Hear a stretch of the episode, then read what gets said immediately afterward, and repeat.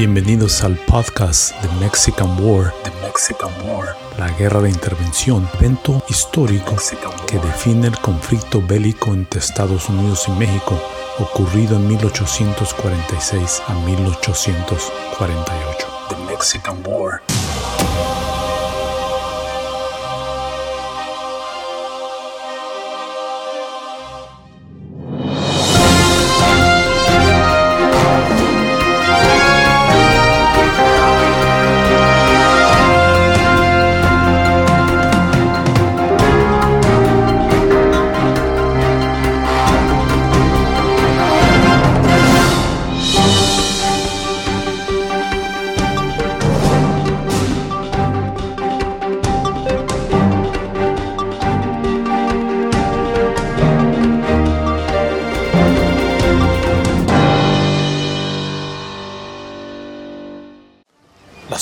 Internacionales relacionadas con el potencial conflicto eran variadas y opuestas.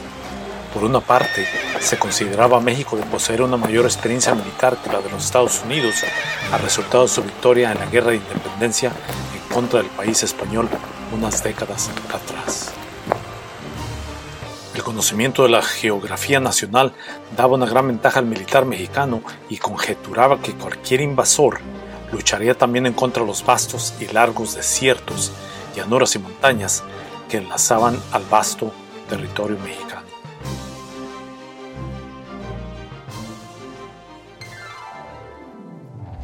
Justin Smith, en su libro titulado The War with Mexico, The Classic History of the Mexican-American War, publicado originalmente en dos volúmenes en 1919 en Nueva York por la Macmillan Company, citaba al cónsul americano de Tampico, el cual reportaba John Slidell, ministro plenipotenciario norteamericano en México, lo siguiente. Ahora que nuestra frontera ha sido extendida hacia el sur, con la reciente anexión de Texas a la Unión Americana, el promover más avances territoriales forzados parecería lógico y oportuno para así poder adquirir poco a poco el resto de la nación mexicana. La primera invasión es la amenaza manifiesta de muchas más por venir. Smith mencionaba también que irónicamente existían un vasto número de ricos e influyentes norteños que deseaban que los Estados Unidos pudiera subyugar al país para poder así restaurar el orden y promover la prosperidad en la región. Otros consideraban que era necesario y vital que los Estados Unidos asistieran al pueblo mexicano en caso de que Paredes conllevara el plan conservador de instalar una monarquía europea en el país mexicano. Todas estas ideas liberales y antinacionalistas, existía un consenso en el cual se consideraba al país americano como un agresor colonialista, expansionista, aunque existían muchas dudas en la comunidad internacional en referencia a la potencial capacidad militar y política de los Estados Unidos en caso de un conflicto militar en contra de México. Smith relataba que todo el mundo entendía que la Gran Bretaña no nos había perdonado el habernos independizado de ellos y veían con repugnancia cómo nuestros territorios se expandían. Percibían con desdán cómo avanzaba nuestro comercio y cómo disponíamos del control del mercado del algodón. Era obvio que la nación británica estaría satisfecha al poder truncar nuestro desarrollo tarde o temprano, dictaba la prensa inglesa, el trayecto de este monstruo hambriento deberá ser truncado.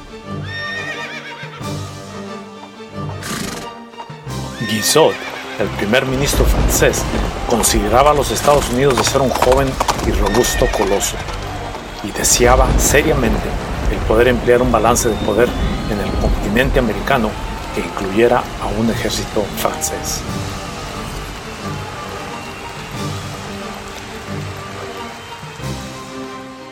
Smith argumentaba en su libro que las clases privilegiadas temían a las influencias generadas por nuestras ideas democráticas. Acusaba a los clérigos de temer que el protestantismo o la libertad de ideas cruzara la frontera y forzar a México a sucumbir a las influencias de la educación secular y a la confiscación de propiedades y de otros planes anticlericales que los federalistas deseaban implementar en el país, los cuales parecían emular a los de los Estados Unidos.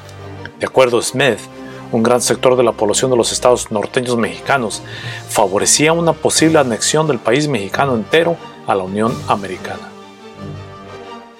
El autor afirmaba que estos sectores de poderío sociopolítico y económico no verían con buenos ojos el unir sus esfuerzos junto a los estados sureños en una lucha abierta en contra del país del norte. Smith aseveraba que los estados del norte del país sentían más seguridad bajo la conducción de un gobierno norteamericano que la de un gobierno mexicano encabezado por liberales. Una gran parte de la comunidad internacional sentía que el país mexicano era capaz de conllevar un conflicto bélico en contra del americano y de triunfar en el intento. Un encabezado del London Morning Herald, publicado en marzo de 1845, señalaba lo siguiente. México verá con buenos ojos el apoyo incondicional ofrecido por sus poderosos protectores, los cuales repudian también la anexión de Texas a la Unión Americana. Siguiendo con la misma línea, el London Times anunciaba que la codicia de los Estados Unidos al anexarse a Texas sería castigada severamente. Fungiendo como clarividente, el Times prodigaba que nuestro objetivo debería ser el adquirir las minas de oro y plata de México e irónicamente intrigaba a las otras naciones de Europa al considerar la posibilidad de que la circulación y efectividad de su moneda circulatoria dependiera de los caprichos del presidente de los Estados Unidos de América. En septiembre de 1845, el Times publicó otro encabezado en el cual instigaba a la nación británica a intervenir o estar preparada para perder no solamente esas minas, pero el estado entero de California a manos de los norteamericanos. Adicionalmente, el London Journal of Commerce declaraba en su publicación que los Estados Unidos absorberán a México a menos que las naciones extranjeras lo impidan. El periódico francés The Journal des Débats enfáticamente vaticinaba que la conquista de México generará un desbalance peligroso para el resto de los países del mundo. En contraste, la opinión de un gran sector de la población americana se centraba en sentimientos nacionalistas generados primordialmente por las acciones de algunos militares mexicanos durante la Guerra Tejana de Independencia. El secretario de Estado James Buchanan lo exhortó en el piso del Senado norteamericano al declarar, Nunca olvidaré las profundas y desgarradoras sensaciones de dolor e indignación que inundaron mi ser cuando escuché por primera vez las crueles matanzas provocadas por Santa Ana. La cruel ejecución de prisioneros tejanos que intentaban escapar de sus captores y las excesivas barbaries experimentadas durante su encarcelamiento andó en gran dolor mis sentimientos. Las maniobras políticas de James K. Polk habían generado el tan anhelado acuerdo con la Gran Bretaña por el conflicto del Oregon. La frontera divisoria era acordada entre el paralelo 49 hasta el estrecho de San Juan de Fuca, cediendo a la Gran Bretaña la isla de Vancouver y además concediendo sin restricciones de navegación el río Columbia hasta 1859. Este tratado se firmó el 15 de junio de 1846. El fantasma de conllevar dos guerras al mismo tiempo se había disipado y Polk comenzaba a enfocarse en su planeada guerra con el vecino del sur. Pero todos estos contrastes de opiniones, maniobras y vaticinios políticos no influían mucho a los bandos militares de los dos ejércitos estacionados a los alrededores de Matamoros. Para ellos, la discordia y desconfianza entre uno y otro bando era lo más evidente. Cada facción sentía que la razón estaba por su lado y defendían cada quien su postura.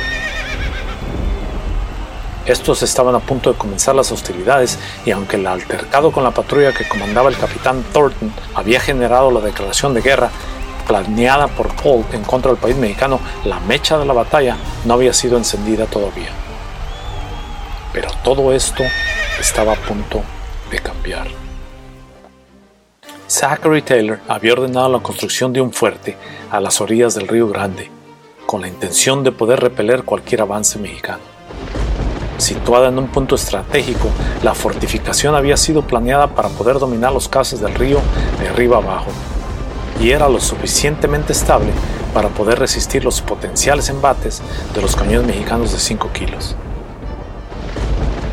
Irónicamente para los mexicanos, el nombre de la estratégica defensa había sido elegido como el Fuerte Texas. Taylor decidió delegar la construcción del fuerte a subalternos y movilizó la masa de su ejército hacia el punto Isabel.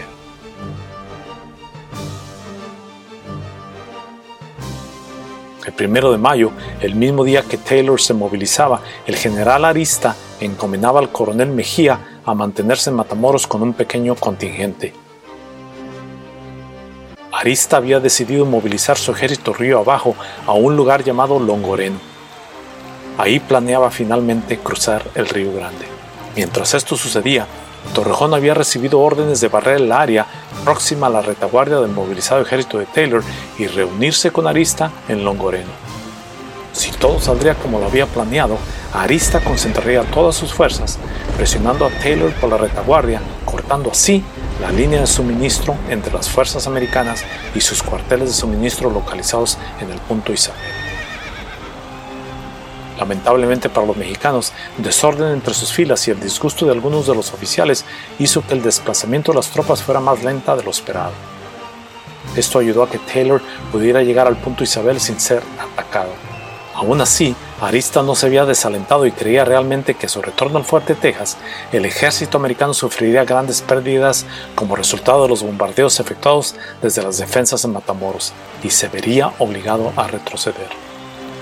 Esto conllevaría a una inevitable confrontación con las fuerzas de Arista, las cuales acechaban estratégicamente esperando el eventual choque en contra del ejército de Zachary Taylor. Las tensiones se incrementaban, la democracia y los discursos políticos habían terminado y la confrontación final entre los dos gobiernos se disponía ya de ser en el campo de batalla. Los ejércitos, entrenados para pelear, estaban ansiosos por comenzar las hostilidades. No podría ser de otra manera. Las ideologías de los dos bandos eran muy opuestas. Por una parte, un gran sector de los soldados americanos sentía que su lucha era justa y que la providencia divina les otorgaba el derecho de conquistar al pueblo mexicano. Otros sentían que no había justificación alguna para estar ahí y que la presencia del ejército americano en esas tierras era ilegal estas diferencias ideológicas sobrellevaron más grandes divisiones y opiniones entre los mismos participantes durante el transcurso de la guerra en contra de México, lo que conllevó años después a la eventual guerra civil norteamericana. Por el lado mexicano, muchos de los participantes luchaban en contra de un ejército invasor y un país expansionista y colonialista no toleraban la arrogancia del enemigo y aunque todavía no existía un fervor patriótico profundo y arraigado por el país mexicano, estaban decididos a defender lo que consideraban de ser suyo legítimamente. Otros, apremiados por la necesidad de proveer para ellos y para sus familias, participaban en el ejército como medio para subsistir y aunque manifestaban lealtad y obediencia Probablemente la decisión de participar en un conflicto bélico era lo que menos anhelaban.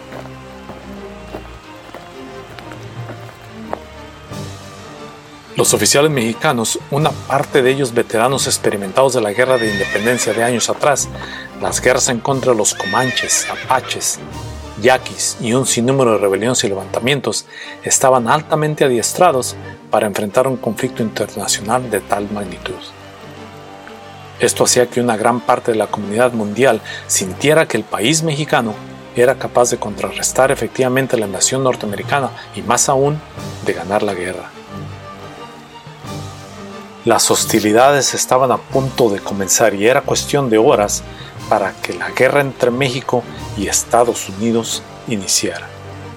La primera gran batalla esperaba el 8 de mayo de 1846, a 8 kilómetros de distancia de la presente ciudad de Brownsville, Texas, una fuerza mexicana liderada por el general Mariano Arista, compuesta por un total de 3.700 hombres, enfrentaba al ejército de Zachary Taylor el cual contaba con una fuerza total de 2.300 tropas en la batalla de Palo Alto.